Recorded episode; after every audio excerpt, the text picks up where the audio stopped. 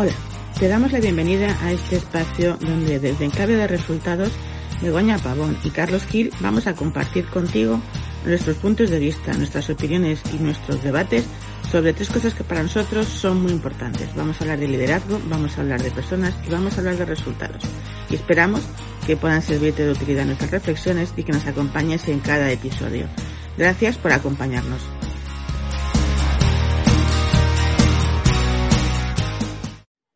Ya estamos de nuevo aquí con nuestro sexto episodio de este podcast, de este espacio donde hablamos de liderazgo, de personas y de resultados.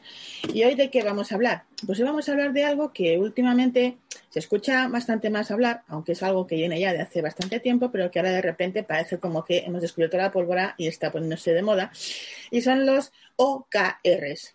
¿Y qué es eso de los OKRs, Carlos? Pues los OKRs es el acrónimo a mí me encantan los acrónimos de Objective Key Results. ¿vale? Perdona por mi pronunciación en inglés, pero lo que viene a decir es objetivos, resultados clave. ¿no? Y, bueno, es verdad que llevan bastante tiempo existiendo, o sea, ya se nombraban, no me acuerdo, en, la, en los 70, no, 70 me parece mucho. Sí, 80 por ahí, sí, sí, sí.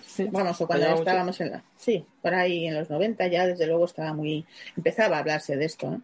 Y de hecho todo esto empezó por el trabajo de dos personas en una empresa muy concreta, ¿no? De John Doerr, que es el que empezó a mover esto en su empresa, la empresa que dirigía en aquel momento, y a partir de ahí, viendo los resultados, se ha empezado a extrapolar a muchas empresas. De hecho, hay empresas muy grandes que ya hace tiempo que lo utilizan, tipo Google y tipo Apple. O sea, es decir, que, que estamos hablando de las empresas que aparentemente triunfan, llevan utilizando esta metodología mucho tiempo y ahora parece que nos ha llegado más al terreno de las personas terrenales, valga la redundancia, ¿no? es decir, a los, mortales, ¿de acuerdo? Así es que no es algo nuevo, pero sí es verdad que ahora tiene, está cobrando mucho más sentido, un poco también por toda la forma en la que estamos entendiendo el trabajo y las empresas, en realidad. Sí, pero esto, esto pasa mucho. Bueno, sin terminarnos mucho del tema del comentario, pero que al final eh, hay grandes empresas que utilizan metodologías que parece que, que, como que a nosotros no nos aplican, sin embargo que las podemos aplicar a todo el mundo, cada uno en su justa medida y adecuado a los recursos, pero que realmente os aportan valor, ¿no? Si, si empresas que son que les va muy bien lo están utilizando, que hace que pensemos ¿no? muchas veces que esto no es con nosotros, no, no va con nosotros. Bueno, podemos trasladar allí. Que es un poco la idea también de este, de este podcast, que podemos dar una visión de cómo podemos hacerlo dentro de la empresa, ¿no? Claro. Al final, eh, para que, bueno, para el que no lo conozca le quede un poco más claro, eh, los OKR se relacionan también con una forma de, de influir y de, y de llevar a la, a la, práctica y al día a día la cultura de una empresa, ¿no? Realmente esa palabra que a todos nos suena como también si fuera algo ajeno a nosotros. Esos son los de las grandes empresas. No, la cultura de la empresa es de cualquier empresa, aunque la empresa seamos dos o seamos yo sola. O sea, la cultura de una empresa tiene que ver con las personas que forman parte de la empresa y no importa el tamaño. Obviamente, cuantas más personas, más a construir cultura, pero obviamente al final es lo mismo, ¿no?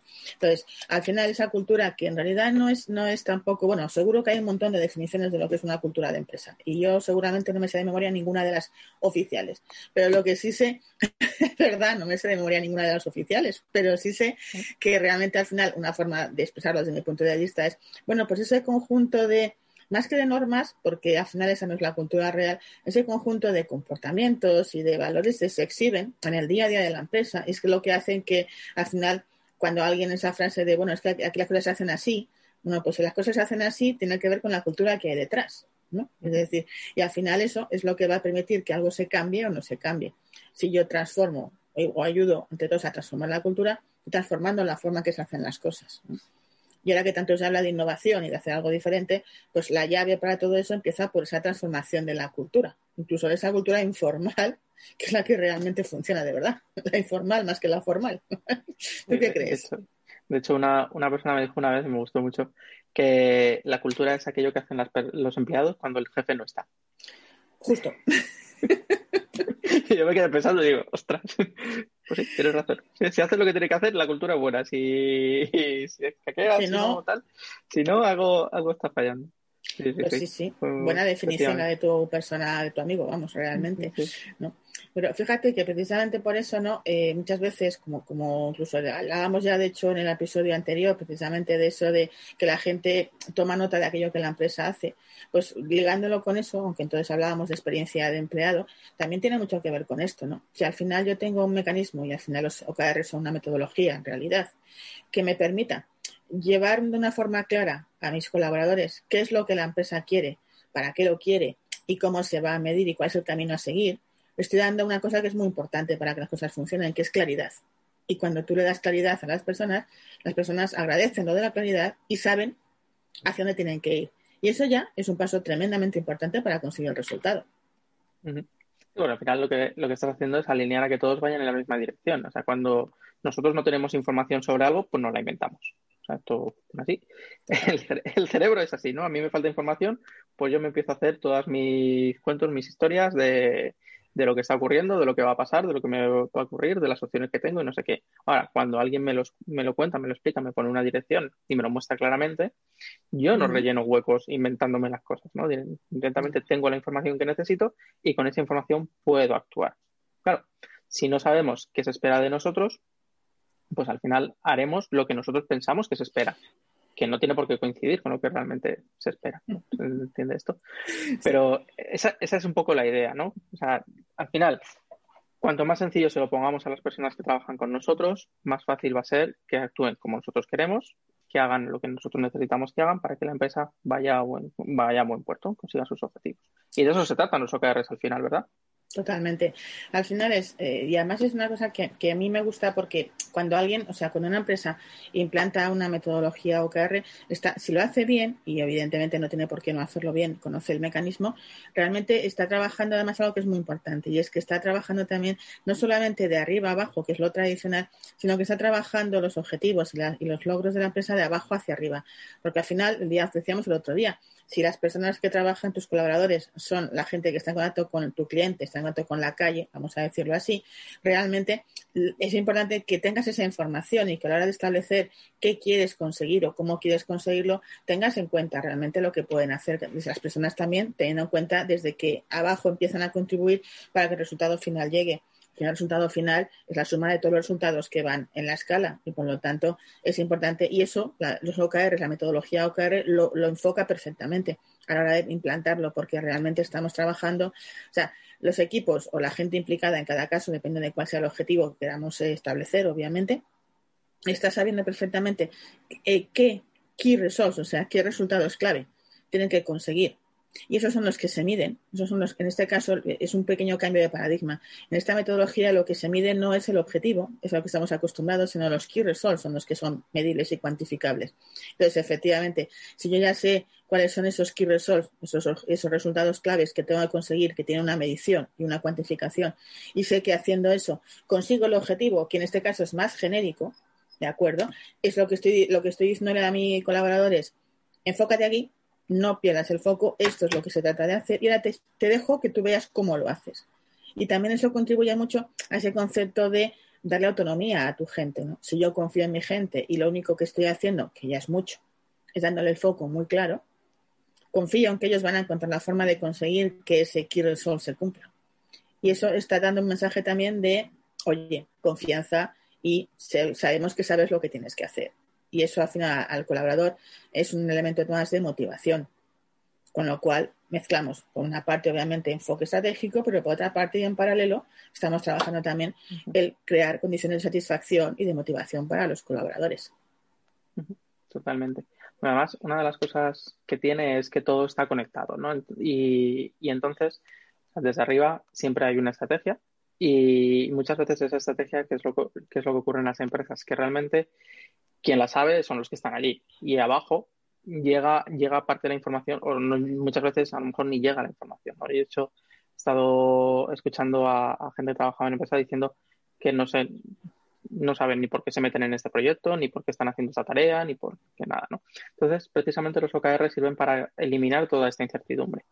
Eh, es como tú bien decías, ¿no? Conecta de arriba abajo y hace que eh, esos, crear un árbol de transformación, ¿no? Que se llama de, esos OKRs desde, desde arriba, desde esos objetivos que son más aspiracionales, exactamente, que son como, como casi, eh, como, como casi deseos, casi sueños, porque como tú decías, este es el cambio de paradigma, aquí no son medibles, y los conectan con los de abajo, ¿no? De forma que realmente la persona que está al final, como tú decías, a pie de calle, que está allí tratando con el cliente, que, que le dejan, que es responsable de un resultado clave, sabe que si cuando consigue ese resultado clave, eso va a influir en ese objetivo, que a su vez eso va a hacer que se cumpla ese otro, ese otro resultado clave que forma parte de ese objetivo y así como una cascada inversa, poco a poco la estrategia de la empresa se van cumpliendo, ¿no? Y eso dota de significado al trabajo que estamos haciendo. Sabemos, dota de propósito. Y eso es muy, muy potente a la hora de motivar a las personas. Claro, porque al final, eh, a todo eso que, estamos completamente de acuerdo, al final los OKRs lo que te permiten, como además cambia un poco el discurso de, de, además estamos muy acostumbrados en las empresas o en general a trabajar con objetivos anuales, ¿no? Y, realmente muchas veces ponemos esos o poníamos esos objetivos con unos de KPIs y decíamos, bueno, cuando acabe el año vamos viendo. Pero aquí lo que cambia el discurso es trabajamos en primer lugar a más corto plazo, es decir, claro que puede haber un objetivo global y de hecho lo hay, pero ese objetivo lo vamos trasladando en key results trimestrales, porque al final eso me permite, por una parte, saber perfectamente si estoy mm, progresando en la línea adecuada o no. Y además también me da la sensación, trabajando pues, sobre todo lo que es la mente y la neurociencia famosa, de que si el cerebro tiene un, objetivo a más corto plazo, lo ve como más realizable. Si tú ese objetivo lo pones a 12 meses vista, tu cerebro y el mío y el de cualquiera empieza a despistarse, vamos. O sea, esto está más que comprobado. Con lo cual realmente te permite primero eso. Y luego además es una metodología que se ha demostrado que si tú de verdad quieres cambiar la dinámica de una empresa, en un tiempo mucho más corto de lo habitual, la metodología adecuada es esta. Es decir, porque lo que estás haciendo es realmente poniendo cada vez ítems como muy claros y muy evidentes para todos los equipos, donde estás alineando esos equipos entre sí, con lo cual también está un poco eh, combatiendo aquel famoso síndrome de los silos, ¿no? De los silos separados de los departamentos, sobre todo en grandes empresas, y estás creando también un mensaje muy claro hacia cuál es el objetivo y cuál es el resultado y el enfoque de la empresa. O sea, no hay mucho lugar a la interpretación que es lo que decías tú antes. Si no tengo un sitio, lo relleno yo. Pero con esto no hay mucho lugar a la interpretación porque queda muy claro cuál es el objetivo y el enfoque de lo que queremos conseguir. Entonces, eso también facilita mucho el trabajo. Cuando nosotros nos dicen exactamente lo que hay que hacer y dónde hay que ir, como que tenemos una mayor capacidad de enfoque y al final la focalización lo es todo para conseguir resultados sobre todo que también es, es, muy flexible, ¿no? No es, hemos hablado de cascada, pero tampoco es puramente una cascada, no no es ni ni secuencialmente de arriba abajo ni de abajo arriba, sino que se pueden interconectar, ¿no? A lo mejor hay un objetivo que, que se salta de un, o sea, tiene el director, el manager y el empleado. O sea, a lo mejor se salta el manager porque directamente el trabajo que hace el empleado repercute en el, en el objetivo que tiene el director, ¿no? Y a lo mejor, y este otro manager está conectado con otro, con otro KR de otro, de otro departamento. Puede darse el caso, ¿no? Facilita. La cuestión es que al final hay como esa estructura que, claro, hablando así, pues puede parecer un poco confusa, pero que realmente se plasma y, y, tiene sentido, tiene todo el sentido, ¿no? Ves cuáles son las interrelaciones. Y cuando vemos las interrelaciones, pues a lo mejor ya no vemos al departamento. Yo todo lo que cuento, al final, alguien, alguien se, seguro que se bloquea alguna vez. Eh, al final no vemos, por ejemplo, ¿no? al, departamento legal, que yo he tenido muchas discusiones con ellos muchas veces en, un determinado proyecto, eh, como un enemigo, ¿no? que nos tenemos que saltar, sino a lo mejor perseguimos el mismo objetivo y nos lo vemos como aliado. Al final, su labor también es muy importante. O, o, el se empiezan a llevar bien el departamento de ventas y de marketing, o cuando estamos hablando de tecnología, la parte comercial que vende los proyectos así muy ajustados, pues se empieza a llevar bien con la parte de con los que tienen que desarrollar, ¿no? Bueno, pues son todas estas cosas que favorecen y que y que, como decíamos, nos ponen mirando en la misma dirección y cumplir unos objetivos comunes, que al final es de lo que se trata. Claro, porque al final una de las cosas, por lo menos yo recuerdo también cuando me ponían los objetivos en su momento a mí, que realmente muchas veces lo que te fastidia es que no son objetivos que haces tuyos. O sea, era el famoso tema, yo me acuerdo que tenía también discusiones con mi entonces vicepresidente europeo, pues decía, sí, me parece muy bien que tú me digas esto, pero ¿qué has hecho tú para decirme esta cifra y no otra? Porque no me haces caso a la cifra que yo te digo y por qué te la digo, ¿no? Y siempre estábamos en esa eterna discusión de que lo que tú digas está y lo que no. Entonces, en cambio, con esto lo que se pretende también es un poco aumentar, de hecho, aumentar la responsabilidad de la gente que, trabaja contigo, porque realmente lo que les estás diciendo es, vale, de alguna forma participas y, y, participas en ese proceso de establecimiento de esos key results, de manera que al final los objetivos sean también algo que tú hayas aceptado porque has participado de ello y lo has visto claro. Y el simple hecho de que tú aceptes y te comprometas con ellos hace que no tengas excusa para no ponerte a trabajar y colaborar para conseguirlos. Es decir, y eso al final es una parte muy importante. Aunque es verdad, ¿vale? Que también, aunque parece que estamos aquí los OKRs como si fueran el milagro del siglo XXI, todo hay que decir que tampoco por sí mismos van a funcionar a no ser que la empresa tenga también todos los demás sistemas y, funcionando de manera que al final su nivel de madurez sea el adecuado. Es decir, no, no vale tampoco para cualquier empresa porque requiere realmente de un nivel de madurez en cuanto a cultura me estoy refiriendo, no a otras cosas, cuidado, que permita que esto se vaya implementando, ¿no? Y entonces, bueno, pues a veces también hay que chequear, de hecho, si nosotros tenemos un, pequeño cuestionario que nos permite también chequear de una forma rápida si realmente es el momento ideal para instalar una cultura como esta o no. Porque como todo en la vida, pues todo está muy bien, pero a veces hay momentos que es el momento y hay momentos en los que hay que esperar y crear en otro momento. No vale siempre todo para todos, ¿no? Esta es la historia. Sí, no significa que no se pueda, no se pueda implementar, ¿no? Sino que al, final requiere de unos pasos previos que hay que preparar el terreno, ¿no? O sea, para, la, para que esto funcione hay que hacer un, pues eso, ¿no? Ese análisis de la cultura, ese análisis de la madurez dentro de la empresa para que realmente, bueno, pues el, al final es un cambio y como todo cambio, pues hay que saber gestionarlo, ¿no? No es llegar y poner a partir de ahora vamos a trabajar esto, lo vamos a medir con esta herramienta y no sé qué. Y todo, y todo empieza a funcionar. Porque de hecho, todos sabemos que eso en las empresas no pasa.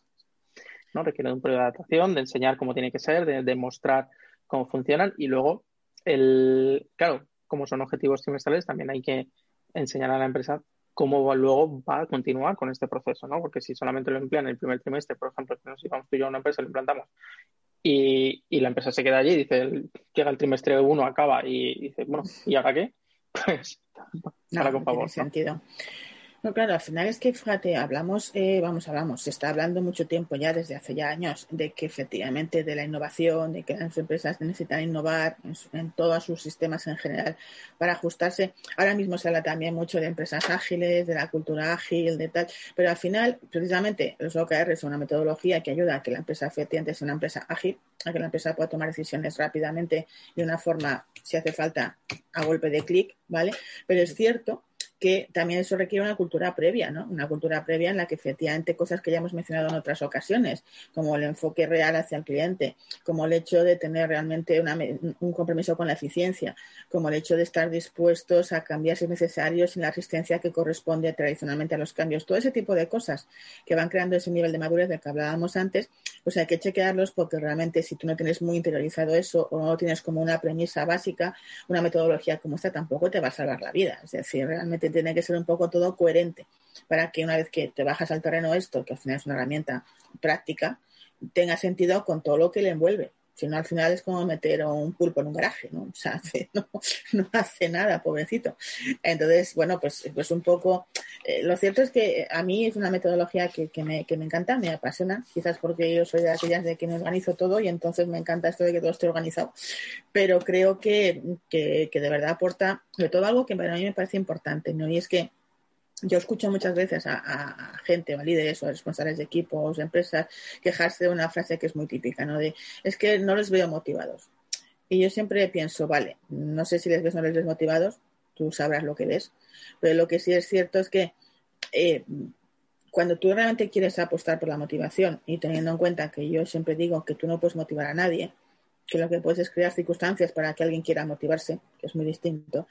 Pero dicho así, si tú realmente estás trabajando, por lo menos yo que, sí que, bueno, hay, como supongo que algunos sabréis, hay una persona que ha trabajado mucho el tema de motivación, que es Daniel Pink, y tiene varios, varios libros sobre esto, y él siempre habla de que la motivación intrínseca, que es la que realmente importa, es decir, la que nos mueve a todos en realidad para hacer un esfuerzo extra, ¿vale?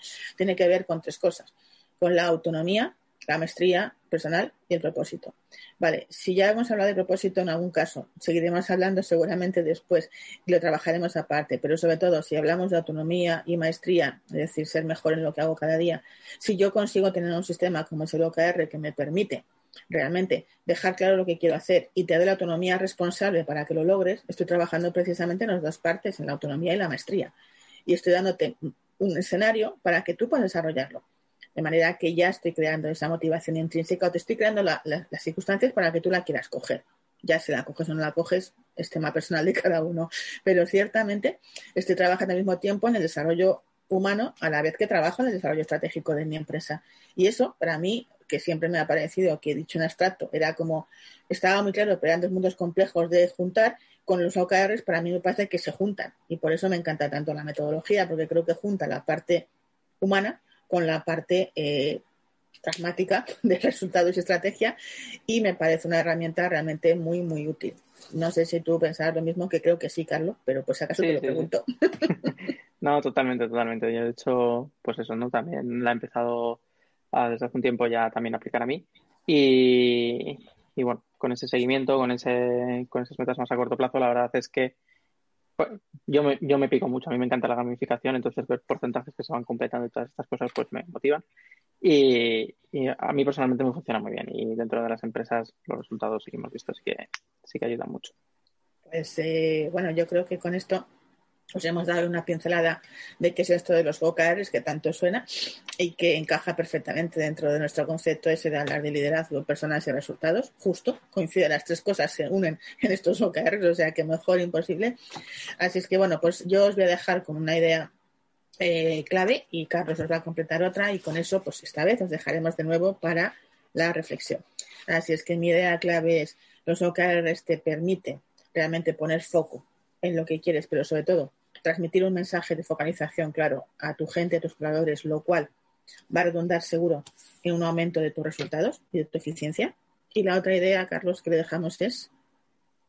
Bueno, al final lo que vas a conseguir es que todo el mundo esté alineado, todos mirando en la misma dirección y que por fin todas las partes de la empresa estén trabajando juntas y colaborando. Pues hasta aquí vamos a llegar en este episodio número 6 eh, os dejamos con toda esta información que quizás sea mucha y que, bueno, pues que da mucho juego, efectivamente. Hay por ahí algunas publicaciones muy interesantes sobre cómo funciona esta metodología que os recomendamos que, leáis. Y si no, pues en cualquier momento nosotros eh, estamos trabajando en ello de forma constante y si queréis saber más, pues, pues nos podéis consultar sin ningún compromiso. Así es que nos vemos en el próximo episodio y muchas gracias por estar ahí. Hasta el próximo episodio.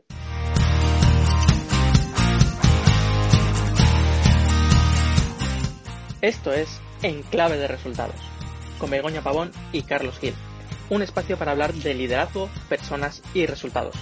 En definitiva, para hablar de éxito. Cada 15 días una nueva entrega en YouTube y en las plataformas de podcasting más conocidas. Puedes visitarnos y contactar con nosotros en nuestra página web www.enclavederesultados.com. Y recuerda, no importa lo que te dediques, somos personas trabajando con y para personas.